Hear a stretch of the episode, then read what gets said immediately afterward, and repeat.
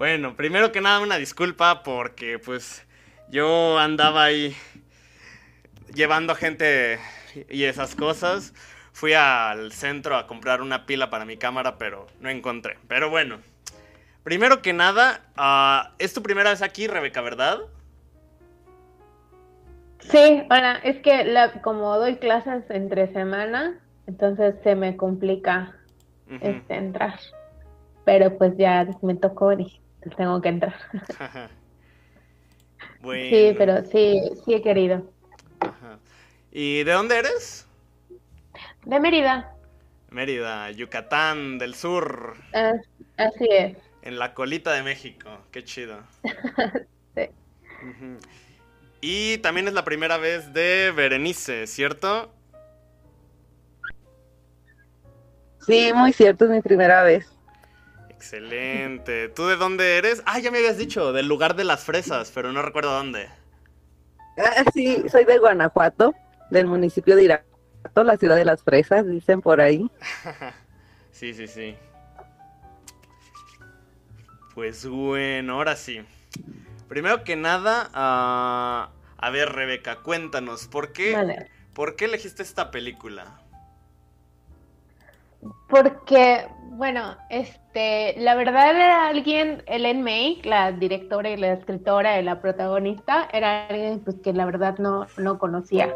Este, y me la topé esta película, no sé si, bueno, es una larga historia, en un canal que se, de YouTube que se llama Be Kind Rewind y que se dedica como que a a dar, hablar, explicar sobre el trabajo de actrices, ¿no? Entonces me llama mucho la atención la historia de, de Len May, de cómo hizo la película y de todo lo que le pasó antes y después y durante.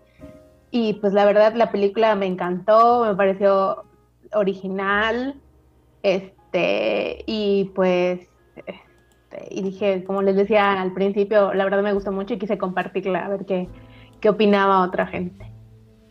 Dijo, me parece una, historia diferente, aunque el final, bueno, si la vieron, creo que un poco, este, pues típico, ¿no? De, las historias, pero pues creo que también tiene que ver con, con la historia que, que, sucedió alrededor de cómo se hizo la película y cómo llegó a, ser lo que es, ¿no? Y además es, es una película que la verdad nunca había escuchado de, de ella, nunca había escuchado de Ellen May y pues eh, me gustó mucho. Ok, ok. Pues, ¿alguien que quiera decir algo a Ellen May yo la había visto porque la investigué. Y porque ella fue, es la actriz, guionista y directora, ¿no? Creo que de esta película. Sí, es la actriz, la guionista y la directora. Y la editora este, también. Wow. Sí. Y la había visto en una película de Woody Allen. A lo mejor alguien sabe cuál es en la que se avienta de una ventana y no se mata, que se quiere matar pero no se mata y ella es la esposa, creo. No recuerdo. Bueno, esa es en, la, en esa la había visto. pero ya grande, o sea, ya como, no sé, en esa película debe tener 60, 70 años. Y ya. ¿Una película o serie? No, una película con Woody Allen. Que en la que Woody Allen es. No sé si es la típica de Woody Allen, pero. Ah, ya la encontré. Es como un depresivo suicida. Es Crisis. Ah, no, no, no, olvídalo.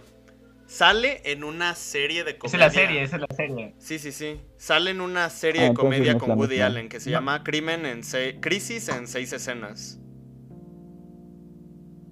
Creo que la película ah, es Pícaros Ladrones. O algo así. No sé. Mm. No sé, no me acuerdo.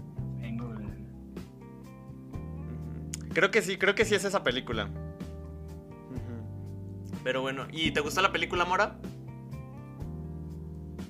Pues más o menos. Y la verdad. Ah, sí, sí, díganlo. Sí, di la verdad. sé sincero. No, no me gustó mucho. A mí me pareció un poco. no sé, como. Como que no, no, no entendía si eh, creo que era una comedia, pero se me Una hizo muy pesada. Negra. Y. Y como que la historia iba para todos lados y quedaban muchas cosas ahí como abandonadas. Ah, los guiones y las actuaciones tampoco me parecieron muy. Y mira que de actuaciones no sé, pero sé que estas me parecieron como. Como. Como planas, un poco. Como insípidas, sí. Ujú. No había como mucha expresión, ¿no? Eran muy. Ajá. Especialmente Walter Matthau. Era muy O sea, sí, seco en la verdad es que el personaje de Muy la... tibia. Quizás lo que más me gustó, quizás lo que podría decir que es lo que más me gustó, es el personaje particular de... ¿Cómo se llamaba la chica? Este... mm, Henrietta. He- Hen- Henrietta, ajá. Ah, porque se me hace como muy chido que sea como una maestra tímida de universidad, bióloga, pero... Y se me hace bien que sea como torpe o como... como... con poca habilidad manual, pero... Pero no, o sea, eso no me basta como para dar, para que me dé risa, ¿no? Es como, no, no porque sea torpe. O sea, me parece chido en el personaje, pero como que todo el tiempo quieres que quieren que te rías de eso, pero a mí eso así nada más así no me da risa, o sea, no porque sea torpe me da risa.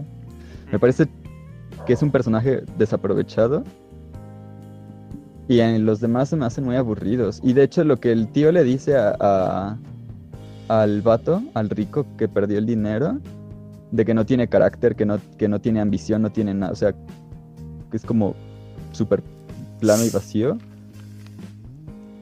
Se me hace, no sé si lo están diciendo realmente del personaje, como, oh, este es un personaje muy plano y vacío, o... O la actuación. Ajá. Mm, A mí no me parece una, una comedia jajaja. Bueno, así las defino, ¿no? Hay comedias en las que te ríes. ¡Ah! No, no me parece.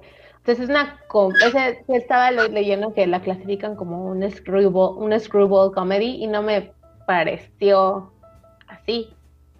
Pero pues este sí que entiendo es- esta parte de, de la actuación de ella me, gusta muy porque es muy física. De hecho, ella era, era era compañera de actuación de comedia de Mike Nichols. Este, pero pues él sí es muy, muy, muy seco, es como que, como dicen, muy, muy plano en su personalidad. No sé si era a propósito, o sea, si está, es- si estaba escrito en la historia. Además es un poco anacrónico la forma en la que pues tienen las actuaciones, ¿no? Porque en los 70s muchos actores eran más bien del nicho del teatro y el teatro atiende mucho a la expresividad porque no hay cámara que apoye. Entonces, eh, esta exageración y de la mímica y todo esto, pues sí, como que a mí la verdad tampoco me gustó. Yo a Carlos ya sabía.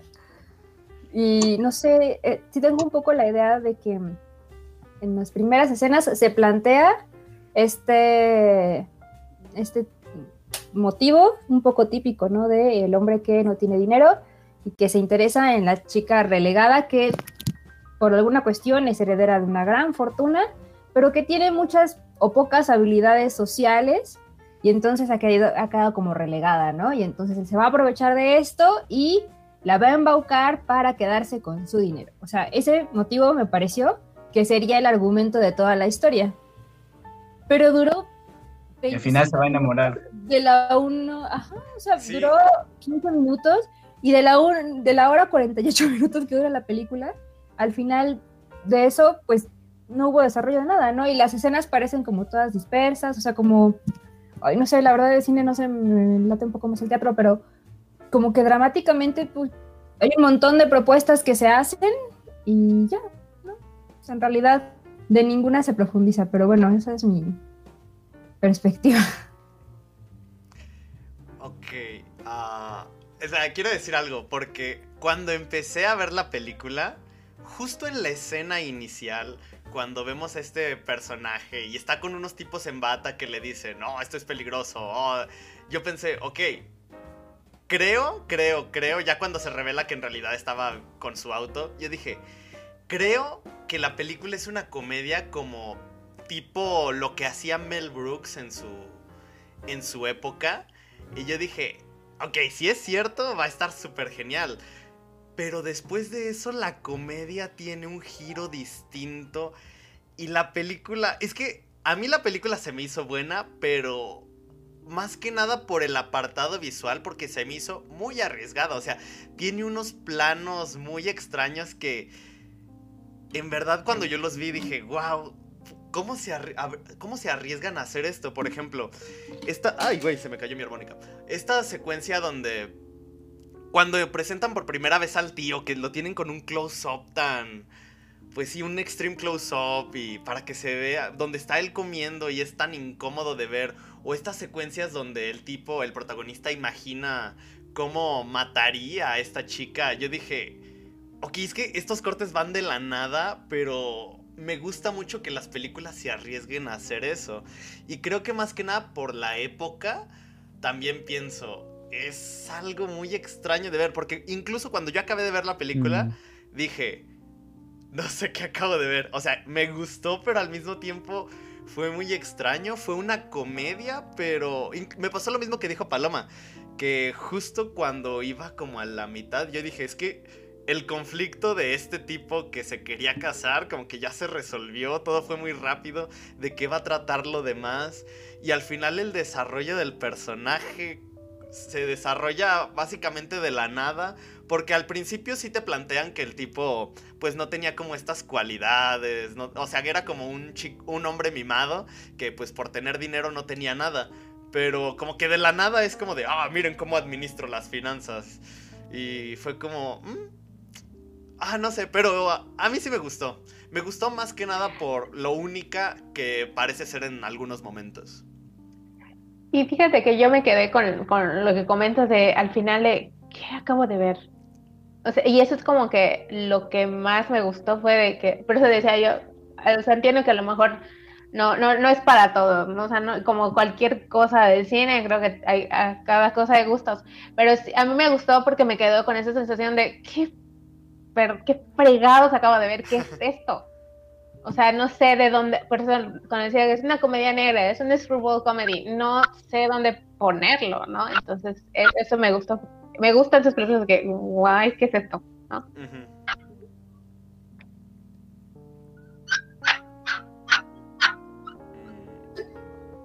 ¿Sabe qué me pareció ese tipo de en la Escena inicial, no sé si cuando vi también ah, bueno ok habla ahora perdóname Guian perdón es que bueno yo acabo de ver la película hace un rato porque como estuve trabajando no pude. Bueno, esa película eh, sí eh, la investigué, como yo siempre investigo.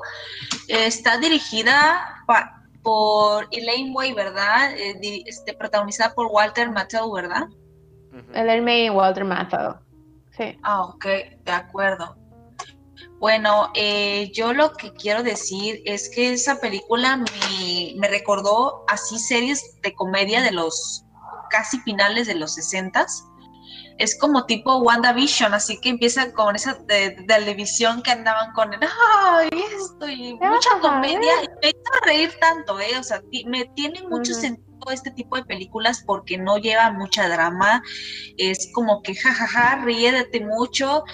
Y es que por ejemplo, el, que hizo el papel de Henry, que es como el solterón que siempre ha vivido con la obsesión del por el dinero y que tantos lujos, claro, que cuando tienes mucha obsesión con el dinero tienes muchos placeres que te proporciona en tu vida, ¿no? Que este, la fortuna, de todo, todo lo que te da en ese momento. Y como había dicho eh, Maga, se llama Maga, ajá, este, no tiene tanto, así que la cámara no ayuda mucho, así en, en ambiente, en ese ambiente, la atmósfera de esa película que lleva, pues no ayuda tanto la escenografía, ¿cómo se dice? Las, esas cámaras que se mueven, ay, escenografía, no, no, la escenografía, eso. Cinematografía. Eso, claro, no te ayuda tanto y, o sea, le mantienen una posición y eso ayuda porque porque te enfocas más en la comedia de la película. Se me hizo más comedia la película, es tipo acá como la de Superman de los 70 que, que no tenía mucho CGI, no tenía muchos efectos especiales, o sea, en esa película me refiero que me gustó y no tiene, bueno, es más comedia, pues vaya, es más comedia. Cuando la vi me di cuenta que me hizo reír un poco por el personaje y me recordó mucho a Adam West, cómo participaba en la película de Batman de, los, de la serie de los 60 así más o menos su rostro, así como sus gestos faciales, cómo le hacía. Y dije, ahora, ahora, ahora, pero sí, o sea, está buena la película, me gustó, eh, Rebeca, felicidades. Qué bueno que te gustó. Ahora quiero ver este. Bueno, pues es la primera vez que creo que me meto, me, es la primera vez que me meto aquí y ya les, yo, yo ya les he dicho que no soy así como tanto de, tanto como crítica y todo eso, pero sinceramente yo soy más de películas como de acción y cosas así, de anime y cosas así, pero la empecé a ver, la vi hoy, este, creo que al minuto 21 me acosté y fue así como que, ay, ya me dormí, porque como que no le encontraba la comedia. Me desperté y dije, no la tengo que ver completa, pero me terminó gustando, la volví a ver desde el principio y todo. Y, me gustó mucho, me agradó, me gustó la trama, no sé si porque haya muchas tramas de esas en, en todo lo que es las la serie, los dos, cosas así asiáticas, se ve mucho esa, eso, ese tipo de trama de enamora del pobre, después la odio y todo eso, me gustó mucho.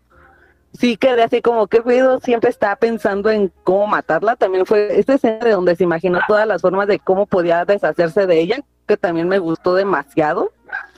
Y, pues, ¿qué más puedo decir? Sí, pues creo que es eso. Ya a mí sí me gustó en lo particular para no ver películas tanto así. Sí, sí la volvería a ver. De De, hecho, bueno, quería mencionar algo. Cuando empecé a ver la película, inmediatamente, bueno, ya como a la mitad, lo primero que pensé fue, wow, creo que esta película se va a ir por el cliché de... este cliché que hemos visto ya en un montón de películas del mentiroso atrapado, de el tipo pues se enamora de ella, pero al final ella lo descubre, pero al final él dice, ah, mira, cambié, enamórate de mí de nuevo y ya, quedan juntos. Y dije, bueno, va a ser como la. como. La relacioné mucho con. No recuerdo el nombre de la película. Ay, ahorita la. Ay, el tema principal de esa película es la de We can build this thing together. Creo que se llama como La Dama de Rojo o algo así. De un, de un hombre que se enamora de un maniquí. Aunque creo que. es el enamoré de un maniquí. Ah, ah. ah bueno. Sí, se llama Enamoré de un maniquí. Ajá, pensé mucho en esa película, pero me gustó justo como o sea, aunque la película tenía todo para irse por ese cliché, decidieron optar por hacer algo único. Igual eso algo único puede que en algunos momentos no haya sido como tan tan bien trabajado porque también es cierto que la película se centra en tantas subtramas que muchas quedan al aire y no se determinan por resolviendo como de una forma tan natural porque Ah, Como que tiene muchas cosas al aire, ¿no? Ajá, porque. Corríjanme si me equivoco, pero al final, ¿qué onda con. con lo que ocurre con su tío y el abogado? O sea, el tío pues lo acusa con el abogado, pero después de eso.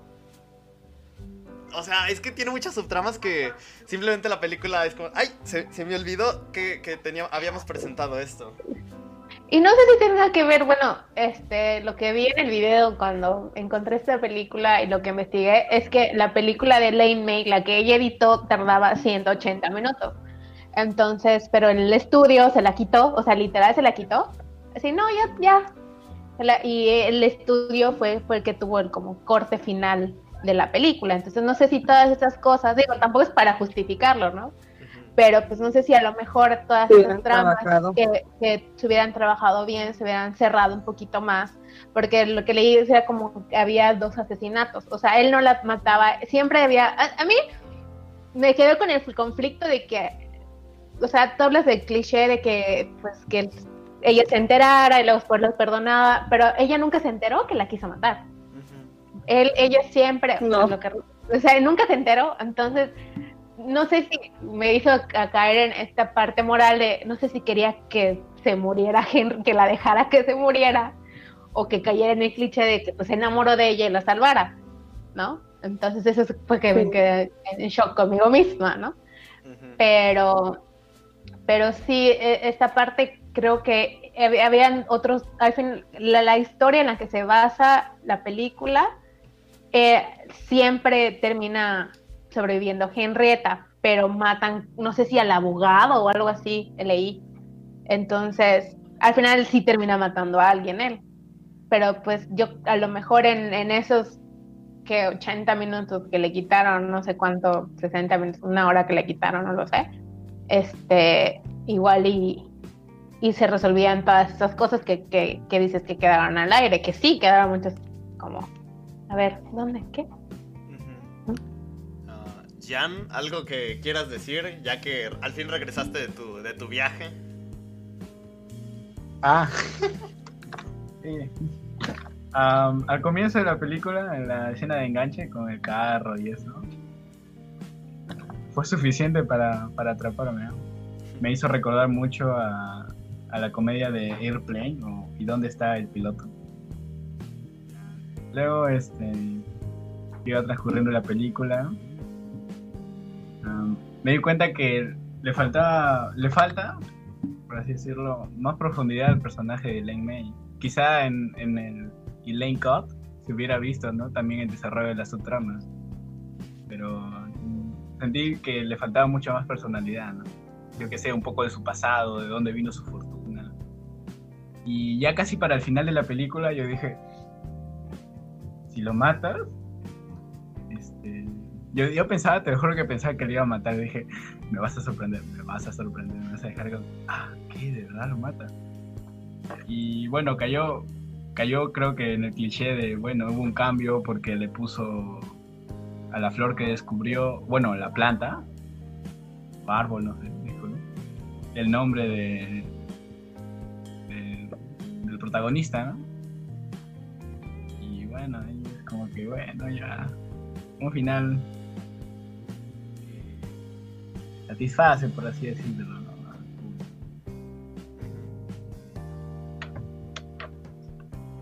Pero sí, sí me entretuvo. Sí, bueno, creo que uno de los problemas que al menos yo veo con la película es que siento que a ratos intenta uh, pertenecer a distintos géneros que al final, no sé, pues como, dice todo el mundo, el que mucho abarca poco aprieta. Pero pues sí, como que no se decide si Ah, es que no sé. Es que en verdad aún sigo pensando, ¿qué película acabo de ver? Porque es muy, muy extraña. De verdad me confunde demasiado. Es que... Ah, no, no sé qué pensar. En verdad me, me causó muchísimo conflicto porque... Ah, no sé. No, sé qué pensar. En verdad estoy sin palabras porque... En serio ayer que la vi... No, fue antier. Bueno, da igual la vi y dije, es que es una película muy extraña porque la comedia es muy oscura en momentos, pero de repente se olvida de que es una comedia. Luego, por ejemplo, todas estas escenas finales eh, donde están ellos... Uh, ayúdenme con el verbo. Um, remando. Remando. Ándale, remando. Remando, muchas gracias. En mi mente iba a decir kayakeando, pero remar está mejor. cuando están remando, en verdad la cámara es muy... No quiero decir mala, pero muy extraña. Como... En verdad se siente como si al menos la perspectiva que a mí me dio fue como si hubieran dicho, ay, olvidamos el final, no, ay, ¿cuánto tenemos que hacer? Tenemos un día para hacerlo, no, pues ya, métanse al agua y grabémoslo remando, porque se Y una notan- vez rápido. Ajá, se notan como un poquito descuidadas y, y eso me sorprende porque toda la película había, había tenido un estilo de cámara muy extraño con estos cortes rápidos, estos close-ups, que en verdad me hacían pensar, es hasta cierto punto un poquito adelantada a su tiempo. Porque, de hecho, ah, ya recordé otra cosa que iba a decir.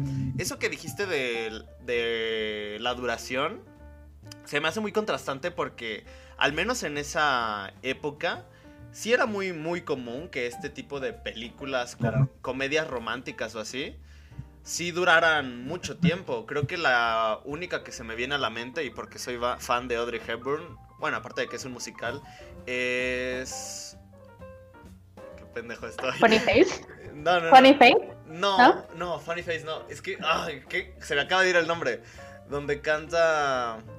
I could have done so. ¿Por qué solo recuerdo My Fair canciones? Lady. My Fair Lady. My Fair Lady, exacto. My Fair Lady, exacto. Dura como dos horas, ¿no? Tres horas, de Dos hecho. horas y media. Dos Ajá. horas y media, así. Sí. Yo acabo de ver una de, de Barbara Streisand con, de Peter Bogdanovich, que se llama What's Up Dog, que igual creo que tarda como dos horas. Entonces son, son y es como que de la misma época más o menos. Sí. Sí, por ejemplo, también otra de Audrey Hepburn, la de War and Peace, que también dura tres horas y media. Y así, era muy común que muchas películas duraran eso. Por ejemplo, ah, saliéndonos un poquito del género y del tema, por ejemplo, El Exorcista dura bastante. Cuando ya ahorita los estudios no, no permiten que las películas de terror, o al menos terror comercial, no terror de autor, duren más de una hora y media, una hora con cuarenta. Ya si nos vamos a películas de terror un poco más personales, como pues, por así decirlo, Midsommar, The Lighthouse, ah, La Bruja, esas ya tienen una duración más, pero porque son un poco más independientes y, y son autorales. Pero... A 24. Ujú. Pero sí... Ah, ya viste The Lighthouse.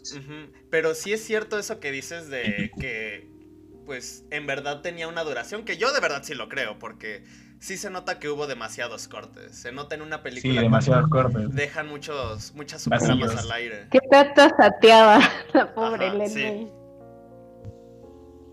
Es como Batman v Superman. Ah, Pero aún con el corte del director sigue estando fea.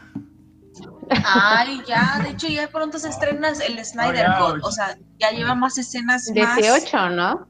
Sí, ay, no sé si lo siento, pero yo soy muy fan de DC Comics, yo soy fan de Zack Snyder, así que voy a ver, cosa que no publicaron su película originalmente, todo porque su hija falleció, entonces lo reemplazaron por el director mm, que hizo Avengers. El, eh, Joss Whedon.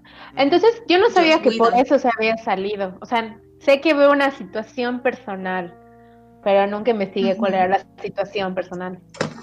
Sí, su hija cometió... Sí, así que el director lo, Ah. Su- así que como que el director quiso agregarle o quitarle algunas escenas, cosa que el director ya había hecho, Zack Snyder. Entonces dije, no, pues sí, la, sí me gustó, pero Bueno. no me gustó al tanto porque fue un insulto, a la- un insulto al trabajo de Zack Snyder porque él hizo un proyecto sumamente y luego detrás de cámara se veía que también había hecho cosas de él, o sea que tenían que subirse y todos, no, es que no existe el Snyder Cut, no existe su la película original, no existe, y sí existe, entonces ahí vamos a ver, a ver qué tal.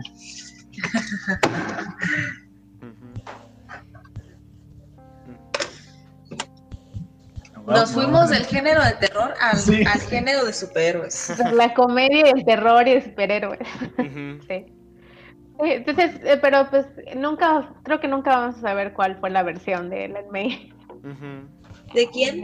De De la película de Ellen May. Ellen May. Ellen. Sí, no saben quién la tiene y pues ya tiene 88 años. Ay, Dios mío. Realice Sí. de Wayne Main Court. Yubis, mencionaste una película, The Lighthouse. Ujú. The Lighthouse. Sí, pero esa no la podemos mencionar porque Mora no la, he vi- no la ha visto. Y hace varias Ah. Semanas le, spoilers. le prometí Bueno, eso. yo sí la vi, está súper buena, te la recomiendo. Yo no la he visto tampoco.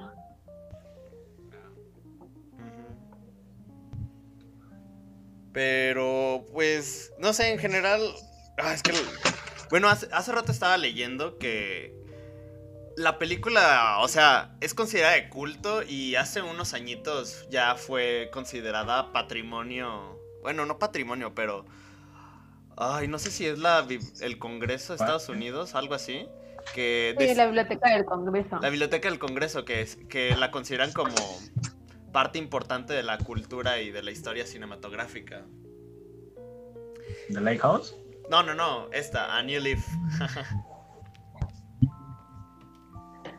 Sí, yo al final no sabía qué quería, no sabía si quería que la mataran, que la dejara morir o que, que cayera en este cliché, ¿no? Que de, de salvarla, de, o sea, de ser un hombre nuevo, o sea, Annie Lee y este y pues de quedarse con ella, ¿no? No, no sabía qué quería en realidad. De hecho, no tanto como un hombre nuevo, porque al final le dice, ¿seguirás conmigo? Y él le contesta, me temo que sí. Fue así como que, pues ya que, Ajá, como una resignación.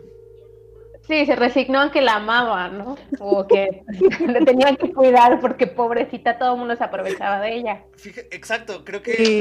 Ajá, no creo que fuera tanto un me preocupo por ti o te quiero, sino un estoy cargando con esta culpa. Sí.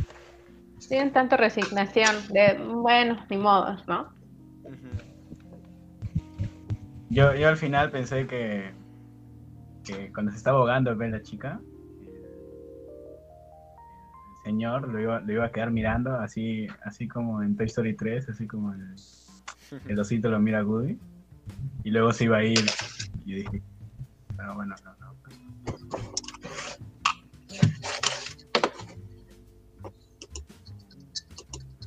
Pero. Sí, yo, yo también, entonces ya no, ya no sabía yo qué esperar, si sí o si no, y ya no sabía, repito, o sea, no sé qué quería yo.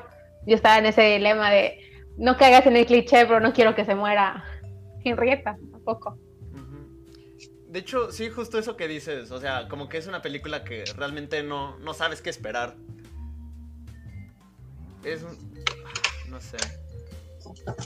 Creo que de todas las que hemos visto, al menos es la que me ha causado más conflicto. Me, rompió mentalmente. Una pregunta para los, ah, bueno, en especial Yubis.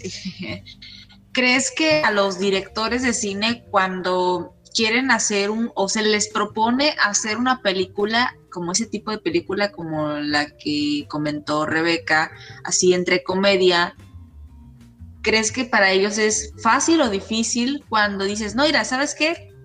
Quiero, si te gusta mucho la comedia, te gusta, quieres, no sé cuáles va a ser tu, tu reparto de actores, o quién quiere, quieres que haga el guion, o se te va a hacer fácil realizar ese tipo de películas, lo vas a lograr o no, y si lo haces, qué bien, y si no, pues este, voy a conseguir otro director, porque la verdad quiero, o sea, trata de decir si se les hace fácil hacer ese tipo de películas, qué argumento, cómo lo vas a desarrollar y qué conclusión le vas a dar a ese tipo de películas. Me explico así como comedia. ¿Cómo lo vas a hacer? No, o sea, ¿qué ambiente? No sé si quieres hacer un ambiente de los 40, a- época de los 40. Ay, no entiendo. yo, al menos yo no entendí la pregunta. ¿Alguien...? Bueno, bueno, bueno, bueno, este voy a otra vez. Este, se les hace fácil, se les va a hacer fácil a un director de cine proponerle hacer ese tipo de películas. Como el más o menos la película que vi que publicó Rebeca. Eh, si quieres, o sea, si te refieres a, a que si sería un reto muy grande que te pongan especificaciones como que sea comedia establecida en esta época y con tal y tal y tal, no es ningún problema. Ajá, exacto. Y a un, bueno, a un director que no ha Mm. tenido experiencia así en comedia, por ejemplo, o un director de cine que siempre se ha dedicado a películas de terror o acción, ¿se le va a hacer fácil hacer uno de comedia? así pues literal. Porque es la, pre- Pues- la única pregunta, es lo que siempre me ha dado curiosidad. Depende, depende. Puedes investigar, o sea, se puede investigar, me refiero a que puede, uno como director puede investigar. Es decir, a, a lo que me refiero, a lo que yo quiero llegar es, hay fórmulas muy, muy particulares. O sea, literalmente hay paso uno, haz esto, paso dos, haz esto, paso tres, haz esto.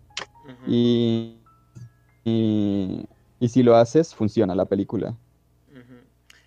No, no tiene, o sea, y es, es mucho de lo que se critica de Hollywood y de, de la pel- las películas comerciales, que, em, y creo que lo dijo, ay, ¿quién es el que lo dijo, que lo dijo de las películas de superhéroes? Jan. ¿El que hizo el irlandés? ¿Quién es? Martin Ah, Scorsese. Scorsese, que Scorsese. son como Ah, parques de Scorsese. ¿no? Él- Perdón, Jan, ya te atribuí dice el es- irlandés. Ah, Pues lo que dice es Leo. este, que están muy bien las películas de superhéroes, pero que no son arte, porque el- lo, que, lo que hacen esas películas es seguir paso uno, paso dos y pa- paso tres, y no hay ninguna inversión personal. Pero el punto es que de que existen fórmulas que puedes seguir como si fueran como si fueran matemáticas casi. O sea, se han estudiado por miles de años y se ha llegado a la conclusión de, de una serie de fórmulas que además no solo funcionan para para hacer películas, sino que explican la mayoría de los argumentos de, de cualquier historia en libros o en películas. Ándale, Espera. exactamente, así es lo que yo quería checar. Ajá. Tengo una pregunta para Paloma. Tengo una pregunta para Paloma, porque yo sé que ella pues está como más enfocada y le gusta muchísimo más el teatro. Hay una teoría que leí hace muchísimo tiempo. Igual creo que ya te lo había mencionado, pero pues, o sea, ah, no recuerdo bien, pero ah, la teoría dice que, que realmente solo existen nueve historias. ¿Sí la habías escuchado, Paloma? Que solo existen como nueve tramas o algo así. Pues lo de las nueve tramas no lo recuerdo, pero existe, hay un texto que se llama El arte nuevo de hacer comedias de Lope de Vega, que es del siglo de oro español, me corrige si no, Carlos. Y este, y en este él explica cómo deberían llevarse, o sea, comedia no pensando en lo que ahora conocemos como el género de la comedia, sino que en el siglo de oro, o sea, por ahí del 15, 16, pues tenían ciertas unidades temáticas, ¿no? Y entonces él propone una división de temas sobre los cuales se puede hablar, ¿no? Es decir, mujeres eh, que se enamoran de hombres mayores que ellas, ese es un tema, ¿no? Y tiene pues una fórmula que la hará funcionar y eh, hay otras historias, por ejemplo, en donde resulta que son eh, dos enamorados muy jóvenes de familias enemistadas que tratarán de estar juntos y entonces esa es otra categorización temática y él es el, que propone que en un principio el teatro esté dividido en tres partes, ¿no? Entonces a cada una de estas, eh, digamos, líneas temáticas les propone una serie de, pues no quiero decir checklist, ¿no? Pero situaciones con las cuales pueden cumplir y que hasta ese momento aseguraban el éxito. Y lo cierto es que muchas se siguen manteniendo porque muchas de las concepciones que tenemos ahora sobre, por ejemplo, las chick flicks, ¿no? O las historias de amor, pues eh, tienen que ver un poco como con el amor cortés, ¿no? Que a lo mejor es más medieval, pero que se hereda, ¿no? Es decir, esta clase de cortejo, ¿no? El que la mujer en un principio rechace al chico, o el hombre que, este, este personaje, por cierto, del, del hombre que quiere aprovecharse de, de la riqueza de la mujer es muy viejo, es decir, pertenece a la tradición del Don Juan, que es uno de los hombres que se aprovecha de las mujeres. Entonces, en realidad, y bueno, el Don Juan en realidad es una obra de teatro del 19, del siglo XIX, pero, pero se parecen mucho, ¿no? Entonces, pues en este sentido, en realidad, como bien lo comentaba Carlos, son una serie de protocolos que se han heredado y que lo más probable es que sigan funcionando durante mucho tiempo todavía, ¿no? Ujú, sí. Sí, así, o sea, la cantidad de, la cantidad de, de historias que puedes enumerar dependerá, ¿no? Es un poco subjetivo. Pero lo que sí es porque también está em, la, la tipología, la categoría, la- las categorías de Todorov, que dice, en un cuento fantástico, como en un cuento de hadas, por ejemplo, ocurre primero, eh, inicia con una prohibición y luego se rompe esa prohibición, es decir, el protagonista viola las reglas que le establecieron y ya empieza la aventura, ¿no? Y, y la aventura de principio a fin tiene opción A, opción B, opción C. Entonces, la cantidad de, de, de tipos de historias que puedes enumerar será subjetiva, pero de que, de que no es, o sea, de que estructuralmente es muy, muy, ah, es muy común que se repita, todo se está repitiendo en realidad. E- Estructuralmente la teoría es esta, esta, que todo se está repitiendo, que nada se está inventando en términos de estructura. Y por eso, ah, al menos en literatura, nos propone más estudiar el estilo que la estructura. Es decir, qué palabras usa, cómo está construido el diálogo. En términos cine- cinematográficos sería más importante cómo es la constru- la- el uso del lenguaje cinematográfico para contar la historia más allá que la historia en sí, porque la historia es como ya la sabemos. O sí o Sí. no, la historia es sí o no, sí o no, sí o no. Y pues esta parte que comenta Carlos sobre la estructura, hay otro señor también muy famoso que se llamaba Greimas, que al igual que Todorov propuso como una propuesta metodológica y teórica para poder, eh, porque bueno, Todorov se dedicó particularmente al cuento, ¿no? Pero entonces Greimas se vio un poco más audaz y empezó a tratar con novelas, ¿no? Que son mucho más complejas, más largas y además tienen muchos personajes, ¿no? Y eh, entonces permiten pues analizar incluso por unidades, eh, no sé, novelas o trilogías completas como El Señor de los Anillos, ¿no? O Star Wars, ¿no? Hay alguien, un sujeto que será elegido por una cuestión del destino y que tiene una misión que cumplir y que no puede posponer. En algún momento alguien lo ayudará y entonces cumplirá con una serie de pasos, hay una ruptura. Entonces las fórmulas han existido por mucho tiempo y eh, lo cierto, a mí por lo menos me parece que lo interesante igual ya no es qué se cuenta, sino cómo se cuenta, ¿no? Es decir, si te pones a pensarlo, hay una reinvención de muchísimas versiones de, no sé, a lo mejor Romeo y Julieta porque tristemente es la más famosa de Shakespeare y a mí no me parece ni siquiera dentro de las cinco mejores que tiene. O Hamlet Pero esta-. Ajá, sí, totalmente, es un buen ejemplo, ¿no? O sea, es decir, hay una reinterpretación que todo el tiempo se está dando, ¿no? Por ejemplo, Televisa tiene mucho, y TV Azteca tienen muchas novelas que reinterpretan este mito de los dos enamorados jóvenes de familias enemistadas que no pueden estar juntos y entonces toman el riesgo y se avientan.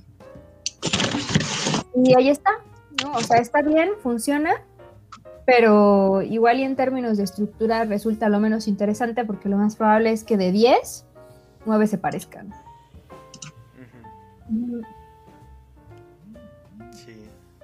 Sí, cierto.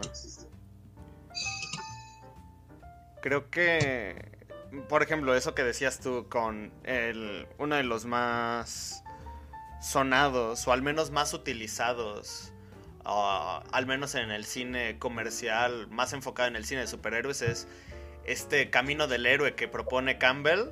Es, creo que es uno que se ha estado utilizando, utilizando, utilizando y utilizando una y otra y otra vez. Pero sí, como dices tú, creo que también respondiendo un poco la pregunta de América, al menos en el cine, ah, por mu o sea, a pesar de que el director sea el que tiene toda esta visión y el que logra englobar todo esto para que funcione, pues a fin de cuentas es un trabajo en conjunto. El director tiene que encontrar la armonía entre todos y tiene que poner su visión pero pues también es cuestión del- de los actores, del escritor, diseño de producción, todo esto para lograr hacer esto. Y ya enfocándonos un poco en cine comercial, o al menos en estas grandes producciones, creo que es muy difícil que un director llegue a proponer eso. Generalmente son las son las, las casas productoras las que dicen, tenemos esta idea, vamos a entrevistar a distintos directores para ver cuál tiene las mejores aptitudes para a realizar este trabajo y así. Como el director Scott, ¿no? El que dirigió este el Joker, ¿no? Así.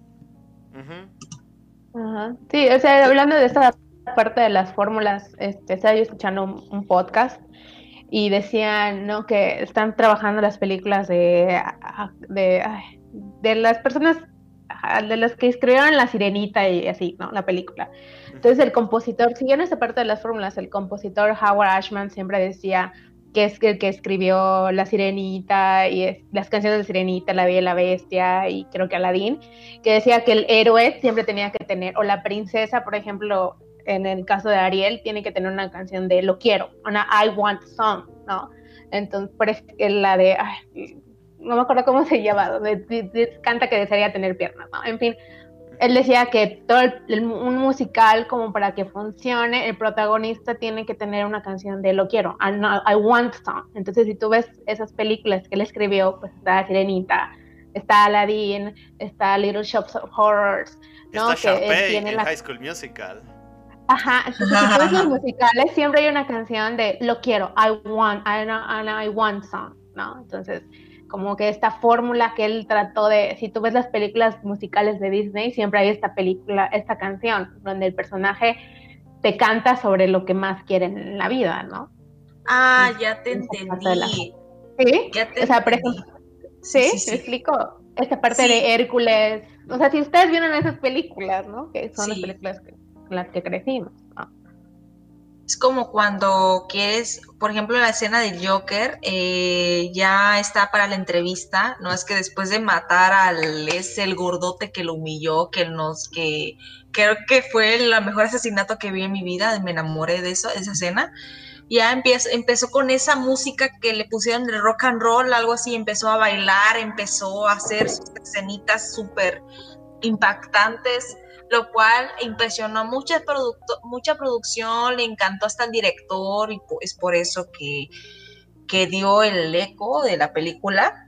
Que, sí, ya te entendí, Rebeca, ya te entendí en ese punto donde quiero, eh, este, yo quiero, yo quiero esto, yo quiero esto, y así creo que voy a ganar Ajá, audiencia, voy a ganar más, este, más, va a ser más taquillera, ¿cómo se dice?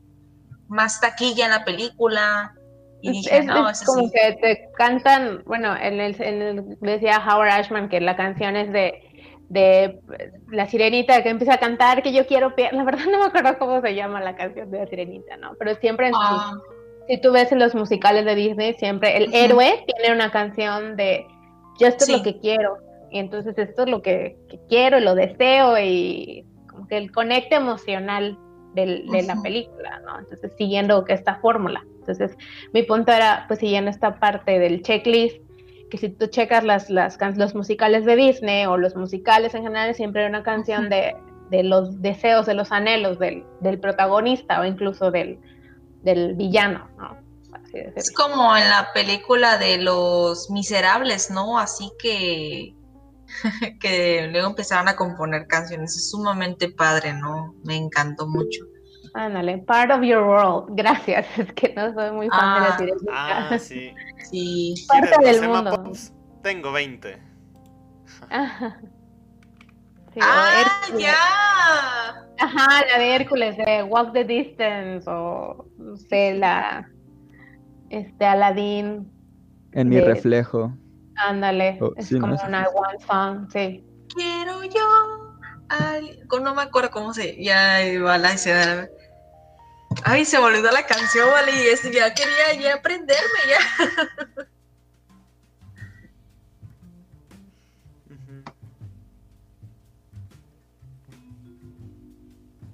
Sí, está, sí, sí.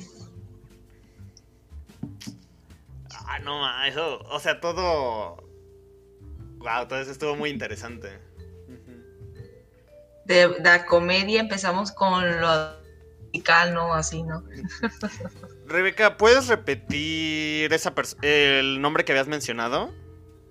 ¿De qué? A La persona que hablaba de esa de esa fórmula de la canción del I Want De la canción Ajá. es Howard Ashman, ahorita lo escribo, es- no sé si tienen Disney Plus, hay un documental muy bonito de, de él y de todo su trabajo. Ay, sí, escríbelo aquí en el chat, porfa. Es un compositor. Sí, es un compositor, él compuso las canciones de La Sirenita, de la parte, Parte de... uno, Sí, parte de, de La Bella y la Bestia, Aladdin, este, este, y escribió un musical que se llama Little, La Casita del Terror, de los horrores, algo así, Little Shop of Horrors. De una niñera que cuida a un niño, ¿no? Flaquito, ¿no? ¿Esa no? No, de una planta, de un botánico, la verdad nunca lo he visto, pero es que tiene una planta carnívora, es la protagonista de la Con Steve. Martin. Creo que sí, Ah. Sí, donde interpreta a un dentista. ándale. Ajá. Entonces Oh ahí es cuando se lo ocurre. Sí, entonces hay un documental muy padre de todo su trabajo, que no hizo muchas películas porque pues murió joven de, de VIH, o Ay, sea, no, joven como a los 40 años más o menos, 45, algo así.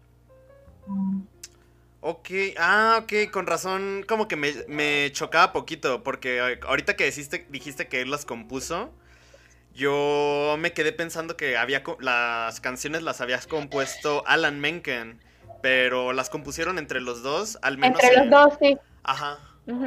Alan Menken y Howard Ashman. ok, ok, súper, súper. Mira, qué curioso. Pues bueno. Ah, Bueno, Miren, les, les tengo que pedir una disculpa porque ahorita a las 9.20 tengo una reunión con unas chicas que me, con las que me contactaron para colaborar con ellas. Así que, o, sea, se suponía que era a las 9, pero les dije, "Eh, llegué tarde a mi videollamada, denme unos 20 minutitos de más. Y ya me dijeron, ah, Simón, Simón. Así que, pues... Ah, es que aparte hoy, hoy dijimos cosas bien interesantes. No, no, no quiero cortar, pero... ah, ya había quedado con ellas desde hace dos semanas. no te preocupes, Sí, no pasa nada. No pasa nada. ujú.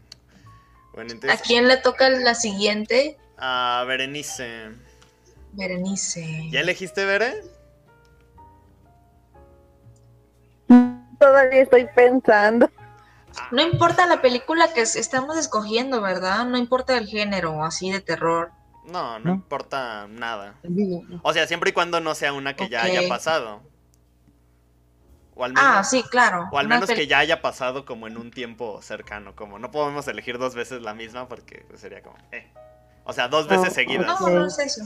Ajá. Porque he notado que, bueno, eh, buscan así películas de los 40, así como que años atrás. Entonces es más interesante, ¿no?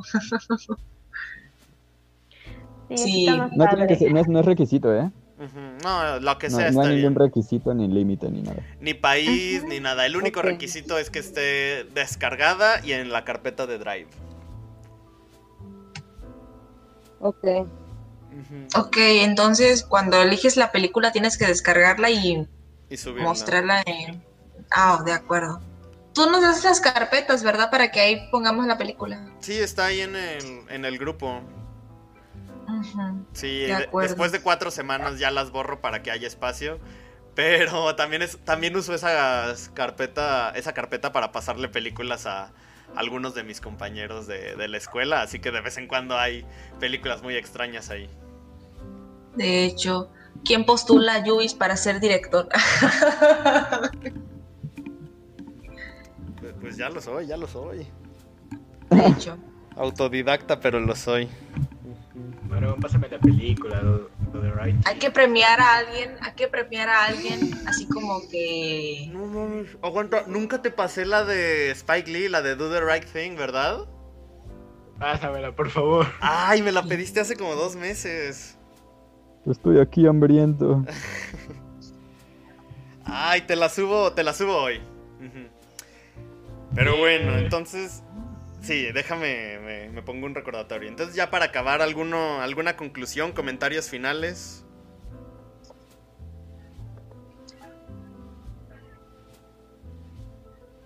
Pues estuvo muy interesante, estuvo muy interesante las anécdotas, las, la película, porque me hizo recordar, así como en las películas, en los tiempos de mi abuelo, que él le gusta todo tipo de películas y aparte le gusta mucho la comedia.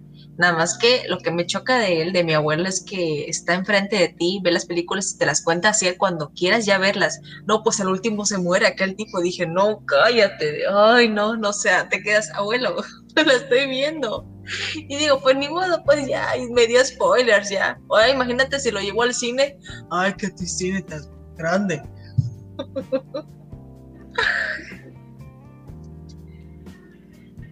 Y es que como él, él, él es de la época de los 50, bueno, no, nació en los 50, pues, y él es, fue de los 70 ya en su juventud y, y él pues veía todo ese tipo de películas, pues, y le daba mucha risa. Ya después cuando ya empezó a notarse a ser abuelo, pues ya como que ya se, se aburre un poco, ¿no?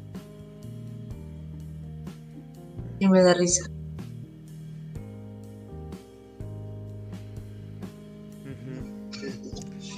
Pues a mí en general creo que la película definitivamente para mí es única. Pero como dije antes sí me causó mucho conflicto porque no sé, en verdad me rompió, no sé qué decir de ella porque es muy extraña. Ajá, creo que es la primer película en la que puedo decir que eh, no no sé, creo que tengo que verla de nuevo. Porque. ¡Ah! ¡Ah! Ah, no sé. No, me- estoy sin Yo creo palabras. que cumplió el objetivo de, Ajá. Ajá. cumplió el objetivo de Paramount, pero no el de Elaine May. Sí, yo, yo, yo me quedo con las ganas de, de algún día que exista, pero no creo, o sea, y además la, la, la historia, creo que detrás de la película también para mí lo hace como que interesante, ¿no? Que, que de- la, no la obligaron, pero la convencieron a dirigirla, la convencieron a actuar en, la- en, en ella y al final pues no la dejaron hacer lo que ella quería, ¿no? Pero pues sí, como dicen, es- ah, también a mí cuando yo la, la primera vez que la vi fue de, que acabo de ver y eso me gustó, que fue, no fue algo que, que a lo mejor sí es la fórmula, ¿no? Que decían de, del, del hombre que se aprovecha de la mujer, ¿no? Porque tiene este, aspiraciones, ¿no? Digamos, de alguna manera. Pero para mí, de una manera distinta. Y que te quedas con, el conflicto de quiero que se muera, quiero que se enamore de ella, no lo sé, ¿no? Y al final sí me dejaban pensando con el, con el hecho de si se enamoró de ella, más bien fue así como que, bueno, ni modo, como que le dio penita, ¿no? Por decirlo de alguna forma. Yo creo que no se enamoró. No, fue una resignación. Paloma, ¿algún comentario final que quieras añadir? Pues fue un buen experimento la película. Me parece muy audaz, por ejemplo, la tanto directoras como directores que escriben, actúan y se dirigen a sí mismos, ¿no? Mm, Tengo a lo mejor un prejuicio pensando que si son sus primeros experimentos donde se dirigen y escriben y actúan, no siempre son los mejores resultados, ¿no? Hay, por ejemplo, la primera película que dirigió eh, Gael García y que además protagoniza se llama Déficit y es muy 2000 era, la verdad es que tiene bastante, varios clichés del cine mexicano, pero creo que es otras películas donde se ha dirigido pues tienen como un proceso de madurez, ¿no? Entonces a veces, pues si son tus primeros experimentos, sí me he topado con que no, no funciona tan bien, o a mí no me termina de gustar, ¿no? Pero bueno, ese es un prejuicio. Y ya.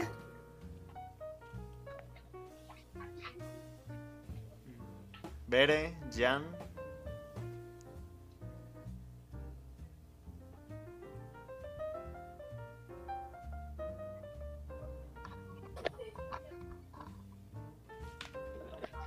Pues yo digo que lo mismo que Rebeca. Está bueno, chido, me gustó el final. Porque sí me quedé, sí es cierto, fue como resignado, si es que se puede decir que fue amor. Como si de que ahí se me enamoré o algo, sí fue un amor resignado.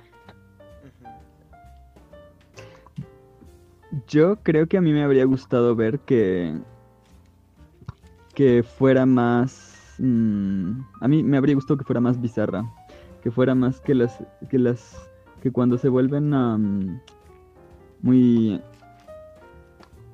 am, cinéticos, muy este corporales, cuando hacen expresiones con los brazos y demás, que fuera muy a este muy dramático, o sea, muy en serio, muy histriónico, exacto, histriónico. Que cuando le está poniendo bien el vestido este griego que se puso la chica y que se puso la, la el que pasó la cabeza por la manga, que se aprovechara para tener un, par de, de tomas ahí como en unas poses un poco extrañas o absurdas o que pase, o sea, que no sea simple, que no fuera simplemente, oh, se puso el vestido mal, hay que ponérselo bien y estamos ahí unos 15 segundos viendo cómo tratan de arreglarse, sino que eh, del principio al fin de ese, del principio a fin de ese de esa escena pase, no sé, una, un, par, un, par de tomas, un par de tomas donde se vea en una pose chistosa como si fuera Twister o no sé, una cosa así, como torcido, que mm, que que fuera mucho más absurdo eso. Que, que, que, que se lo mismo que, que en la del- en la de la preferida ¿Sí la preferida la, la favorita aunque la favorita sentí que tenía al final de la conversación que tuve con ustedes sentí que tenía más sentido en esta creo que le habría dado mucho más punch mucha más personalidad a, a cada, a cada cosa que veías. O sea, que no fuera esa. O sea, que no fuera simplemente lo absurdo de la situación, sino que realmente se viera absurdo.